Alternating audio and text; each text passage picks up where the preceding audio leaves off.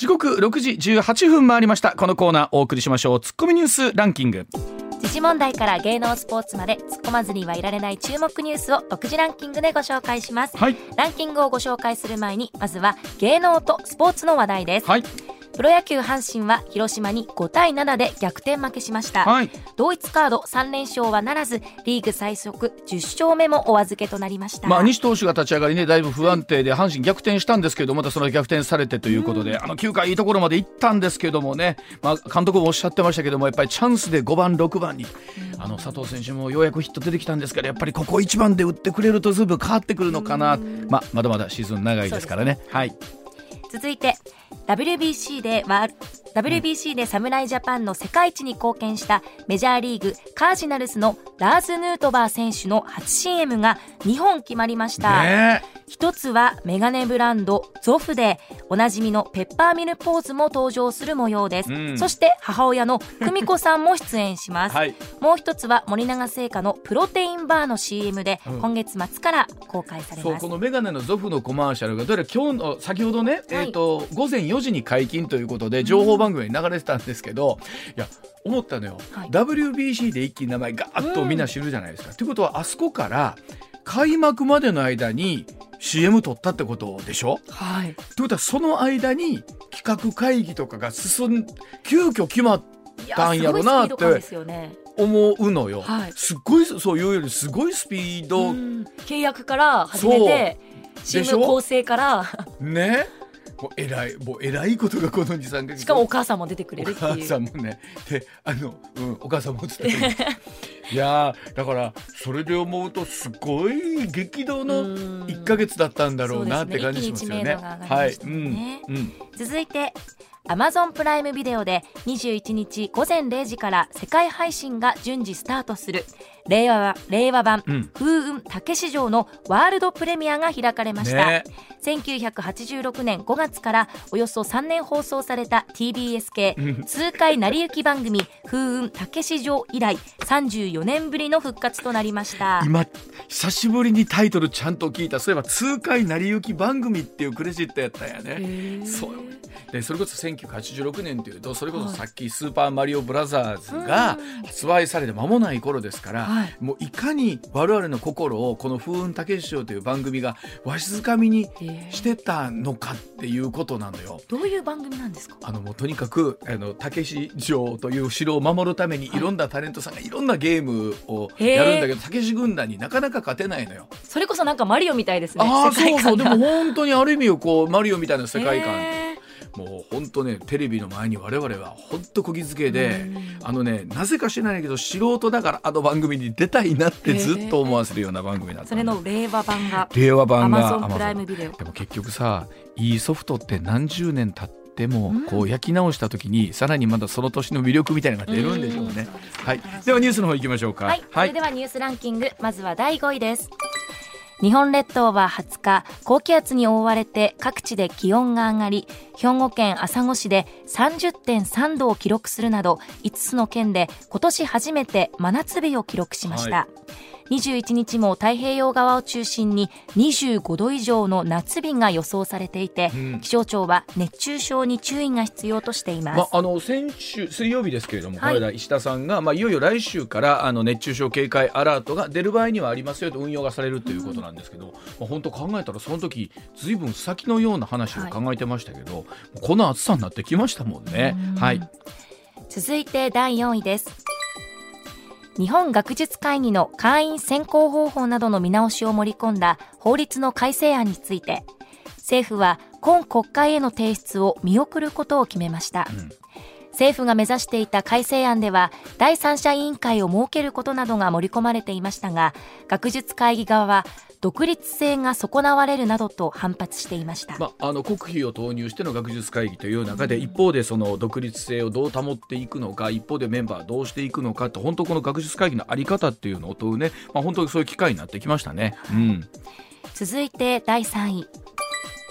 去年4月23日観光船「カズワンが知床半島沖で沈没した事故から1年となるのを前に乗客家族の有志がオンラインで記者会見を開きました、ん。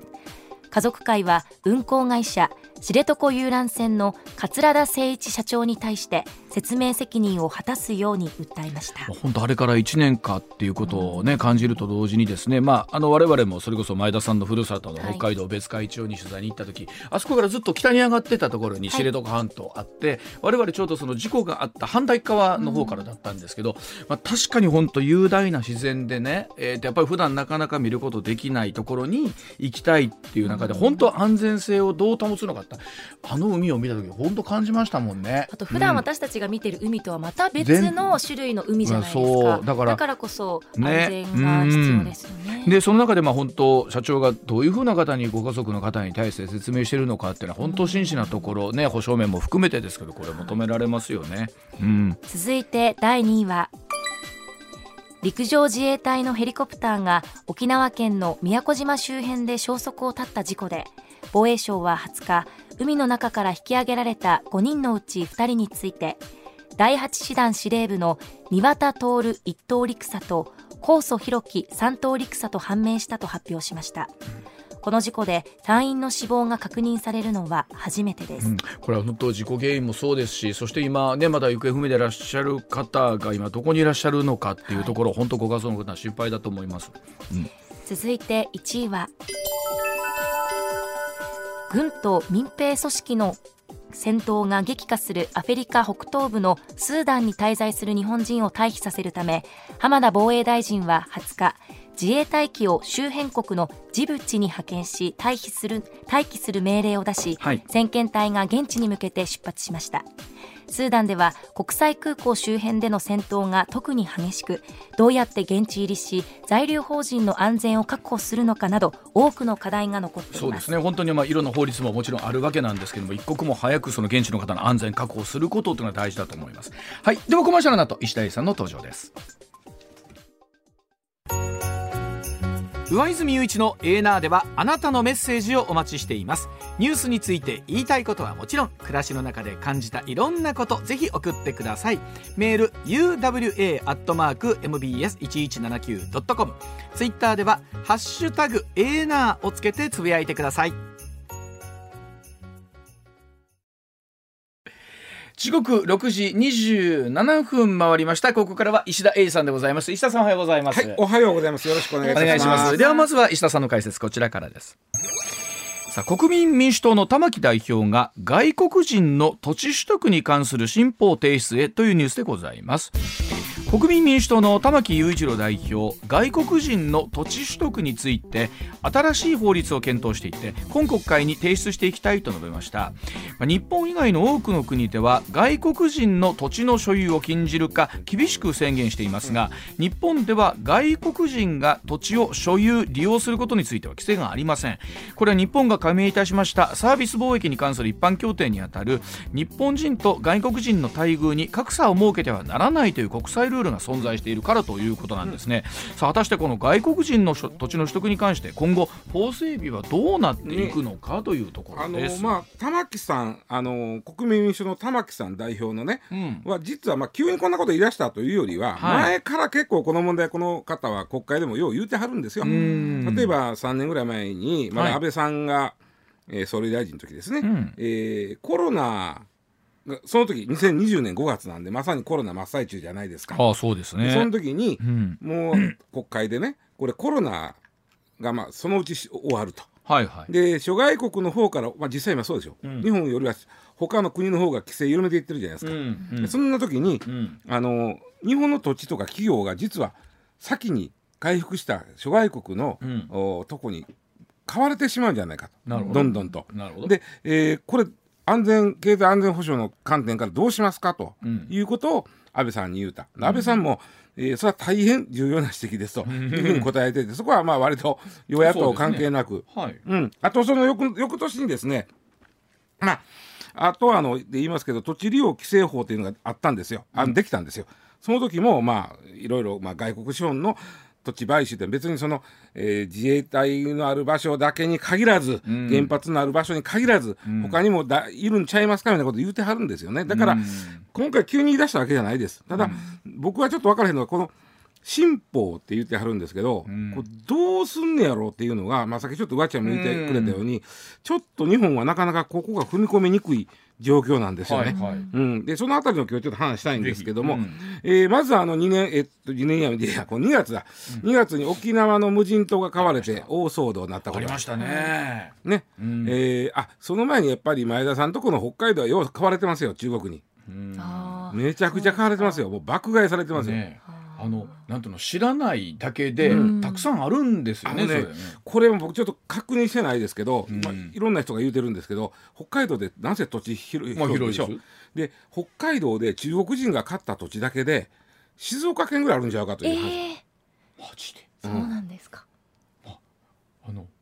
ですか。うん。まあ、水源だけ、えーまあ、リリゾート地とかね。あとねこんな山どうすんねんっていうのを買うてるんだって、うん。まあ、それがまあ水源になったりするんだけども。でもそれは規制がないわけ？全くないです。ないそこは全くないです。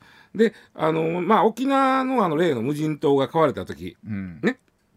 あれ無人島なんですよ。うん。で、えーガスも電気ももちろん通ってない、うん。えー水道はね数で通ってたみたいから、うん。あるけどひねっても出てけへんらしい。水道管だけあるらしい。でも考えたら、うん。沖縄の無人島がか買われた時っていうのは、あれだけまあいろんな意味でこうわーっと騒ぎになったんですけど、北海道の土地が買われてる時って備えに騒ぎそうになのよ。ならないですよね。むしろ北海道の土地の方が水源地とかあるから、うん、えー問題かもしれへんね。そうですね、仮にそこでという。あそこのあの無人島っていうのは沖縄本島北部にすぐ近かったんであの時揉めた時も、うん。松野さん官房長官が、うん。いやいやあの島変われたから言うて、うん日本のあの領海の線が変わるわけちゃうし、うんうんうんえー全くなんか領海とかそう、うんね、そういう領土とかの線引きに関係ある島じゃないんで、うん別にそんなんて言言ってはったんですよ。はいはいはい。であの時に実はあの2月に大騒ぎしたのはなんとなくまあ SNS で中国の方が「俺これ買うてん」みたいなうこと、私か、同じよはいはい。でそれで中国の方が「いやこれで領土が増えた確かに。うん。いや領土は増えないって、うん。領土はあれは日本の土地なの、はい。うん。所有権が中国の人になってるだけで、うんであの実はねあそこの島はキャンプ場とか釣りする場所とかで結構有名だったらしいんですよね、うん。わざわざその無人島にキャンプ行くじゃないですか。まあありますよね。そういう流行りででそんなん有名やったんで,、で実は買ったのはね3年前なんですよあれ。うん。それなのに急に急にだから、あの中国の人が「こうだ!」って言ってそれ見た人がわーなってそれまた日本がわーっとなったという。あーなるほど。うん。で3年前に買うたいうことは、うん。あの村に固定資産税が3年間払われてるわけですよ、はいはいはい。少なくとも2年間は払われてる、うん。ということは村の人見てにしてはすっごいあの時ね抗議電話があったんだって、そんな売り上がって言うて、うん。村にね、うん。でもね仕事できへんぐらいやってんて。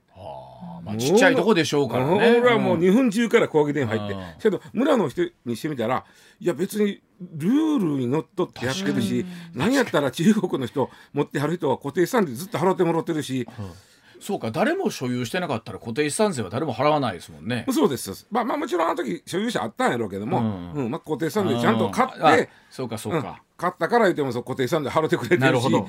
何も別に問題ないんですよ。だから法律に違反することは何一つしてないっていうことですからお役所の方も気の毒ですよね、そこで言われる。そうそう。だからいや、ね、役所の人もいやこれ別にルールにのっとってやってて、で日本外国の方でも日本の土地は買えます。うん。であとねあと北海道とかにアメリカあごめんなさい。中国の人がすごい買うじゃん。で、今回のこの無人島も中国の人でしょ、まあ中国の人お金持ちの人も多いっていうのもあるけど、うん。中国という国は土地の所有が個人に認められてないですよ、うん。そうなんです。中国は全部土地は国のもんなんです。よ、はい。はい。だからそこでマンション建てようが家建てようが何しようが全部国からまあ国っていうかそのまあふ地方やね。例えばはい大阪府とか東京都みたいなうんうんうん地方があるんでん。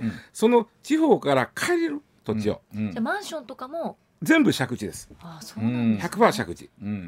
ででもそうがない。でだから借地権と建物の上門との合計でん。マンション代が出てくるわけです。うんうんでだから欲しかったんだろうなっていうのはちょっと分かる、なんとなくね。自分らずーっとあの不動産の所有権ってないから、北海道行ったら金出したら買えるっていうのはそれはあると思うんだよなんとなくなるほど。うん。でしかもそこに買ってリゾートなんとか作りゃ、えー中国からお客さんが来てくれて儲かるとかさ、はい。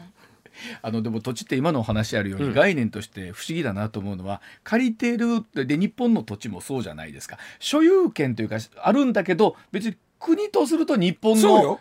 で領土なわけですから100%あんたのもんか言うたらちょっと違うちょっとね。っちゃ違うんですけどね。ちゃうね。ちゃうね。うん。ちゃうね。そんな勝手にできへんでってていうのはあるんですけど、まあ、それでね、あのーまあ、日本では外国の方中国と違って土地は自由に買えます、えー例えばね日本の国籍を持ってないと買えませんよとか、ん。えー日本の例えば永住権を持ってないと買えませんよとか、うん。ビザビザでもこんな種類のビザ持ってる人しか買えませんよとか一切なくうん。一切なく世界の誰でも日本の土地は買えます、うん。うん、お金さえ払えば、うん。ただし税金は払ってもらいます、はい。えーそういうことなんでね、えーでしかもその買った例えば中国の人がこの茶屋町のどっかの土地を買ったと。うん。でそれに対して君は中国人やから買う買うのはええけど自由に売ることは許さんでとか、そんなこともないです。ううん。ん全くそこは日本人と同じ。所有権も売買も、うん。あともちろん税金の面で、えーお前外人やからタコしたるっていうこともないいわけ。やまあはいはい。もう全て日本人と同じように取り扱われるというのが日本のルールなんで、うん。だからあの無人島の時も役場の人はいやそのルールは別にうちが決めただけちゃいますよと、日本が決めてますよと。でそこでお話出てくる、そのサービス貿易に関する一般協定というところですよね。これでね、あのーまあ、ガットっていうのが昔ありましたよね、はい。うんその後に今 WTO というのができて、は世界貿易機関ですね、まあ、ここは何か言ったら、まあ、ざっくり言ったらここに入ってる国はん。自由に貿易しましょう。お互い自由に貿易できるルールを作りましょうという、そういう WTO というのがあって、これ95年にガットから変わったんだけど、この WTO の自由に貿易をするルールっていうのがいくつかあって、うんその中の一つがちょっと難しい言葉で内国民待遇っていう言葉なんですよ。な内国民待遇。はい。うちうちのううんうん。ち国民待遇、はい。これはさっきちょっとわちゃ言ってくれたけども、うん。そこに加盟してる人が例えば加盟してる国の外国の人が、日本で例えば事業活動しよう、はい、えーが会社作るとか、な事業活動なんかするうんうんという時に、契約とか税金とかさっき言ったことでいろんな待遇で日本人と差別しちゃダメですよっていうのは内国民待遇。内国民であれと同じ待遇してくださいと。だから土地もね、日本日本人が買うんやったら外人の人も同じうん。けか買うようにするしその代わり同じ税金も払います、さっき言ったことですわ、はい。あの外国人やから高なるわけでもないし、はい。はい。はい外国人やから取引が難しくなるわけではない、これは内国民待遇という、WTO に加盟している国は必ず守らなあかんルールなんです、はい。でこの WTO には中国もロシアも入ってます。ほ北朝鮮も入ってません。うはい。ね。なるほど。うん。そうすると中国の人が WTO 入ってる以上日本で土地買うときに日本人と違うことされたら、うん。ちょっとそれちゃいますやんって言わなあかん、はい。そうですね。じゃあなんではい。他の国によっては、うん。あのそうじゃないことしてるのか、はい。はい。この土地に関しては例えばうーん外国人の土地所有を禁じてる国いっぱいあります、うん。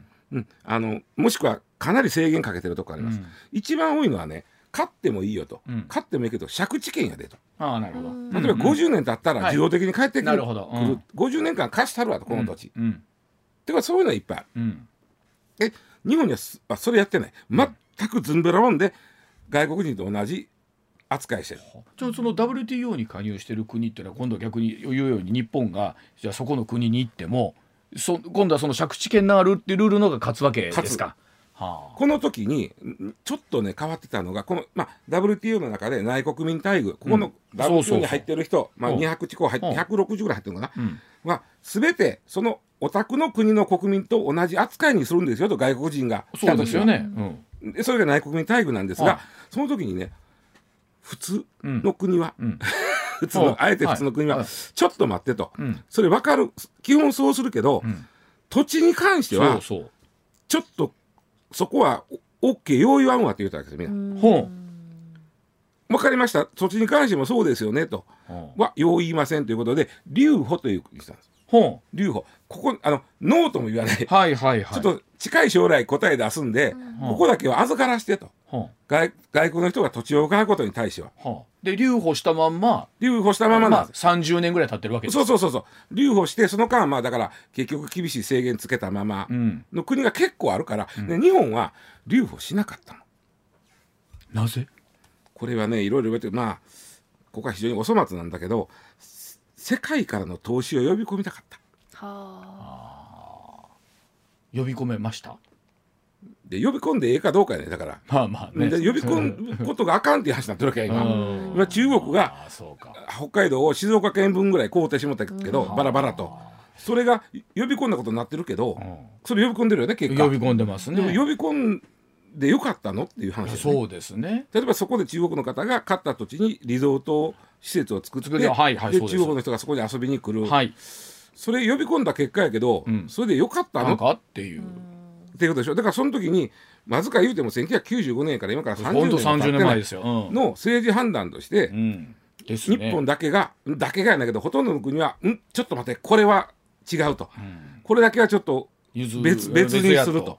言うた時に日本だけはいやこれも込みでいいですよと。でこれで玉木さんが今なさろう、ん出そうとしてる法案は、うん今度そこに対してどういうものをなさそうこが僕分からへんねんけども、うん。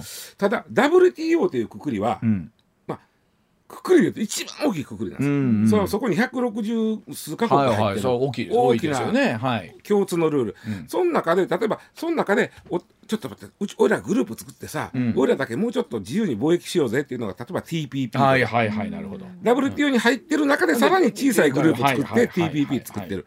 で TPP なんかの時は日本も気ぃついてるから、うん、TPP に入ってる国同士では、じゃああのこれはあの土地はあの留保させてみたいなことにはなってるわけ。ほうほうほうほうほうあそこは生きてるんですでも中国は入ってないですもんねそうそうそう TPP にはね。全体やないからね、はいはい、うん、でそこまた別交渉になるわけね。うん。で俺玉木さんにしたら WTO の留保してしまったことに対してはもう戻れないんですよ。そうですよね、ううん。ん、遡ってっちゅうわけには。わからん。うん。となると TPP で留保できてるわけやから、うん。そんな WTO の中の小さなグループでは留保できてんねんから、うん。それをうまく広げるよみたいな話になるのかな。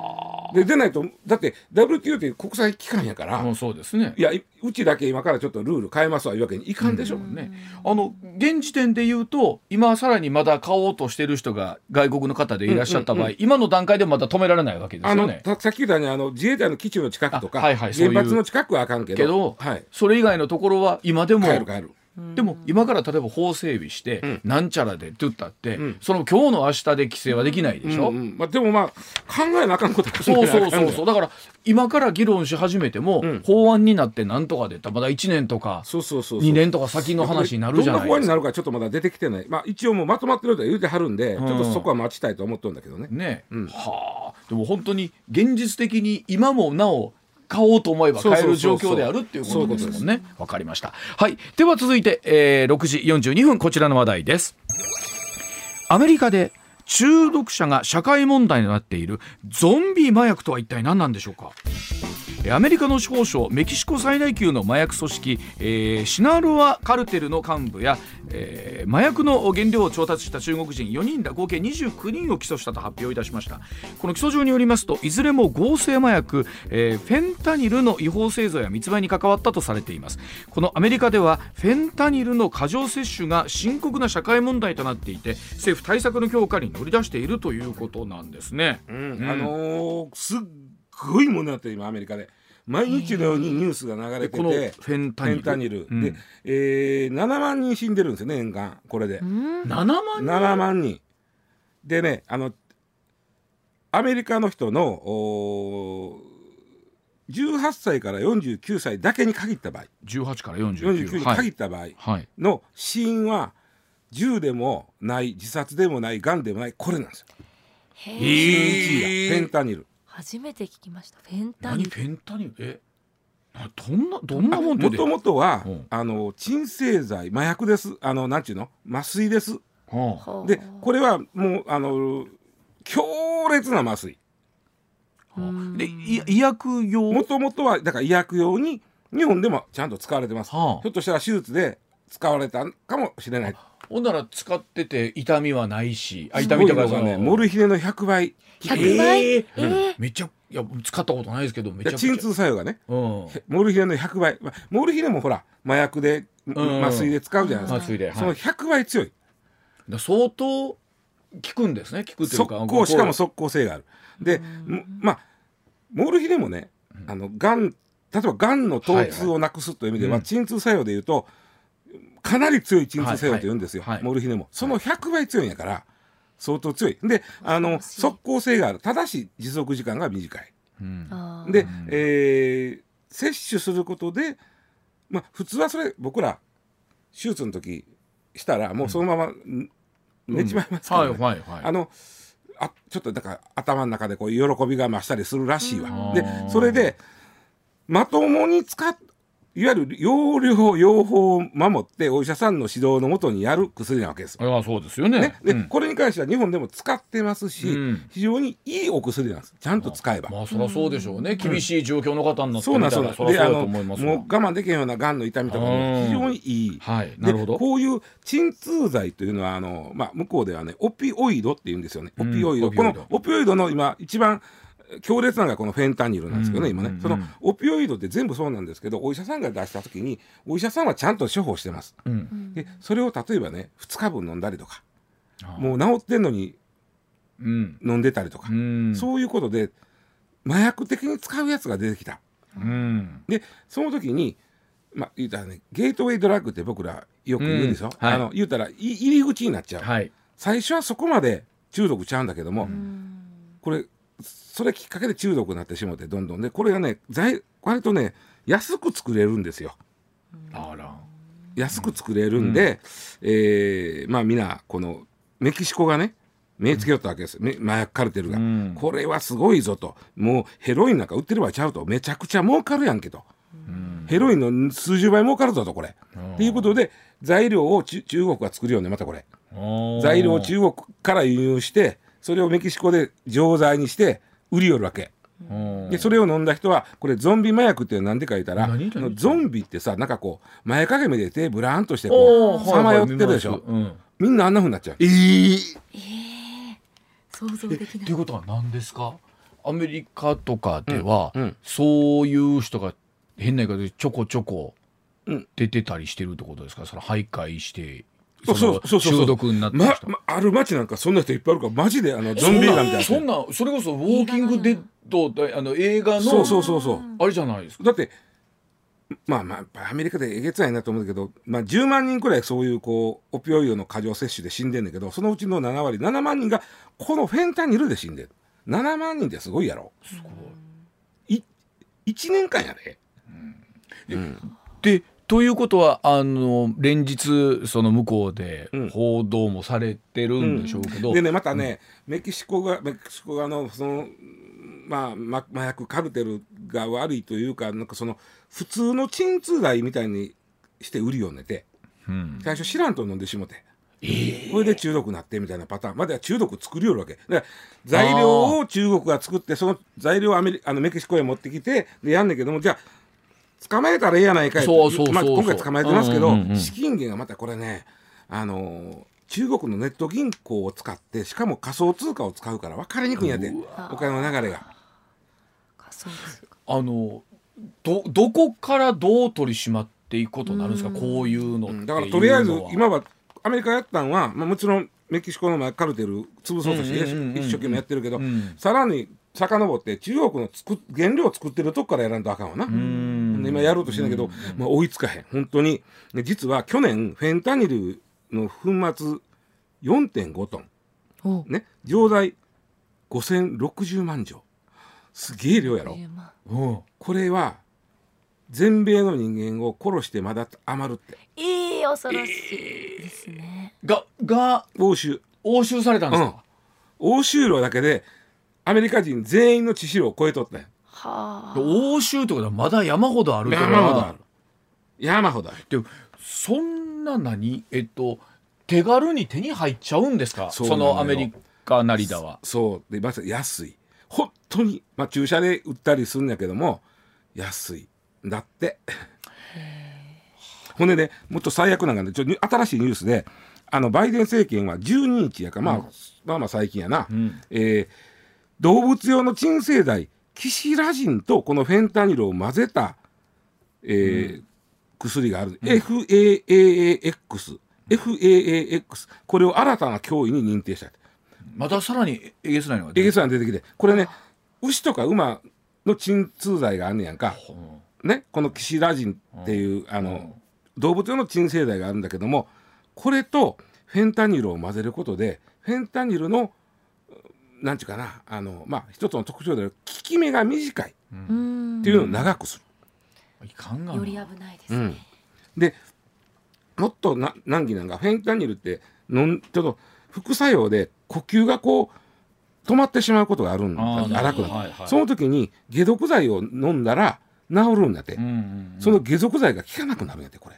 この混ぜた場合この動物の鎮静剤と。でこれがね来た場合は非常にやばいと。だから今アメリカは次の脅威はこの FAAX もうすでに次まで。フェンタニルを超えるって言われてる。これあの辺日本ではまだあれなんですか、そのフェンタいや、うん、あのフェンタニルの方をそういうあ悪悪い形で使ってるっていう例とかっていうのは。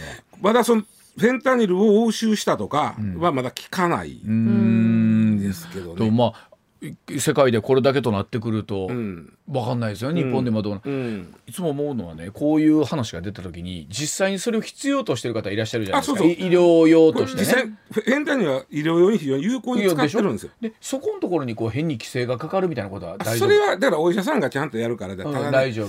まあお医者さんでねアメリカお医者さんが患者用の処方箋かけるでしょ、そうそうそうそれで自分用に処方して大量に、で自分が中毒になってたという人もおる。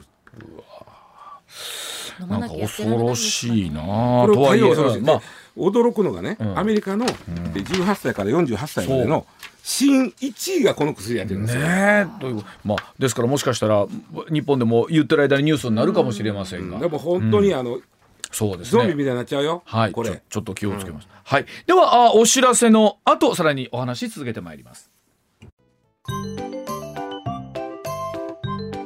上泉雄一のエナー MBS ラジオがお送りしています。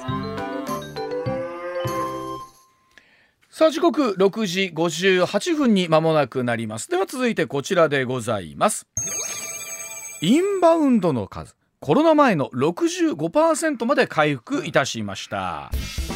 日本の政府観光局は3月に日本を訪れた外国人の観光方の客の方なんですが181万7500人に上りましてコロナ前の平成31年の同じ月と比べますと65.8%まで回復したと発表いたしました。外国人に人気の桜の開花時期が来たこととも大きく影響したとみられていまして今年2月と比べてもおよそ34万人増えています。で国地域別で見てみると最も多かったのが韓国の方で46万6800人。台湾の方27万8900人。アメリカ20万3000人。香港14万4900人と続いたということでございます。あのー、まあ数字もさることながら、はい、1人当たりの旅行支出っていうのが出てるんですよねこれがすごくって2019年3月は14万4673円でした。14万。14万。まあざっくり14万5千円やな。はい、14万5千円。ね。で、今回、この3月は18万5616円。うわ実は4万円も増えてるんで1人当たり落としてくれるお金がそそれがかける181万人となるとって話、ね、そうそうそうそうでしかもおそらくこれえー、わちゃんさっき言ってくれたように韓国と台湾はまあ7割8割いけど中国がまだ1割しか戻ってきてないんで、はい、これ中国が戻ってきたらほらもうえげつないことなでこれ。日本に、入りきりますからね。だってすでにアメリカとかシンガポールベトナムはもうコロナ前より増えてんやから。いやそうですよね。ここに中国の方が入ってくると。うん。お金落としてもらうのはありがたいけどな。今でもね大阪毎回話してますけど、うん、外国の方多いなと思ってますよほんなね私が住んでる京橋なんてねすごいです立ち飲み屋さんに並んではるで外国の人。でそれこそコロナ前のこと思い出したらね、うん、御堂筋にあの大型バスがどんどんついて、うん、そこから大量に降りてきて、爆買いをなさってたじゃないですか、あれは戻ってくるんすか？だから今まだね、うん、あれ中国の人多かったじゃないですか。中国がまだ団体旅行がまだあかんから。確かに、うん、あれ団体旅行もうすぐ OK になるわけですよ、うん、そしたらもう穴になるわな。これあの一人当たりね4万円ずつが増えてるっていうことを考えた時に、どうなんでしょうね。やっぱりこの円安の云々とかそうなんです。僕調べたらね、うん、えー、2019年3月の1か月平均の円ドルが111.3円でした、ああそう。111.3円、はい、で今年3月の平均は113.9円114円やな、うん、で111円と114円の差って2割なんですよ、うんうん、だから支出がね28%増えた言ってるけど、そのうちの20%は円安分です、そうですね円安分です、ね、残りの8%が、やれやれコロナ終わった、俺行きたかってん使うぞいうその、いわゆるリベンジ消費、これが8%であって、2割は円安なんですよ。ということは中国の人にしてみてもやっぱり安い日本に来た、ね、前来た時よりだいぶこれ物安いとこれって。それからおそらくもっとお金は実はね2019年の日本に来た人のインバウンドってざっくり5兆円やったんですよ。うんうん、で、えー、おそらく今年は6兆になるんじゃうか。だって5兆の2割増しやったら6兆でしょ。うん、まあ、もちろんこのゴールデンウィーク一方でねじゃあ海外に行く人っていうと今度は円安が効いてしもて、なかなか行きにくいっていうのがね。まあ、だからねそこはまあね、これで円かっていう話はそうありますけどね。ねもう一つ僕心配してるのは、えーまあ、ホテルがね、うん。あの日本の場合コロナで結構やめちゃったんですよあの人が。確かに。で人はあんまり言ってもって守ってこなかった、お金払ってでも置いてね。空家賃払って置いといてもらうのができへんだから。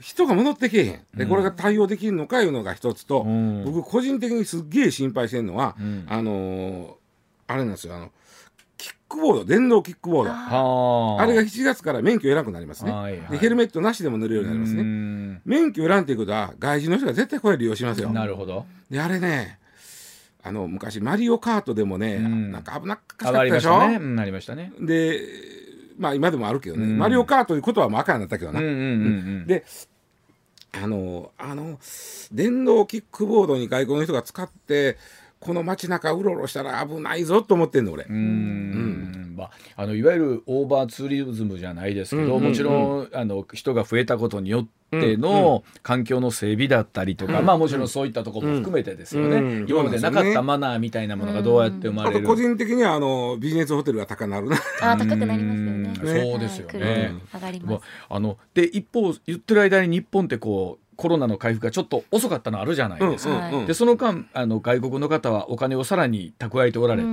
さあその分がどれぐらいこう日本に落ちてくるのかっていう。そうそう。だからおそらく今年1年で6兆円分ぐらい落ちてくる、ね、あのそれこそ WBC の時もそうだったしあのオリンピックの時ねちょっと2年前になりますけど、あったじゃないですか。日本のコンビニエンスストアは素晴らしいという、そうそうそうそう何でもどんどん何でもあるっってしかも24時間夜中で一人で入っても超安心っていうそうそうそうそうそう。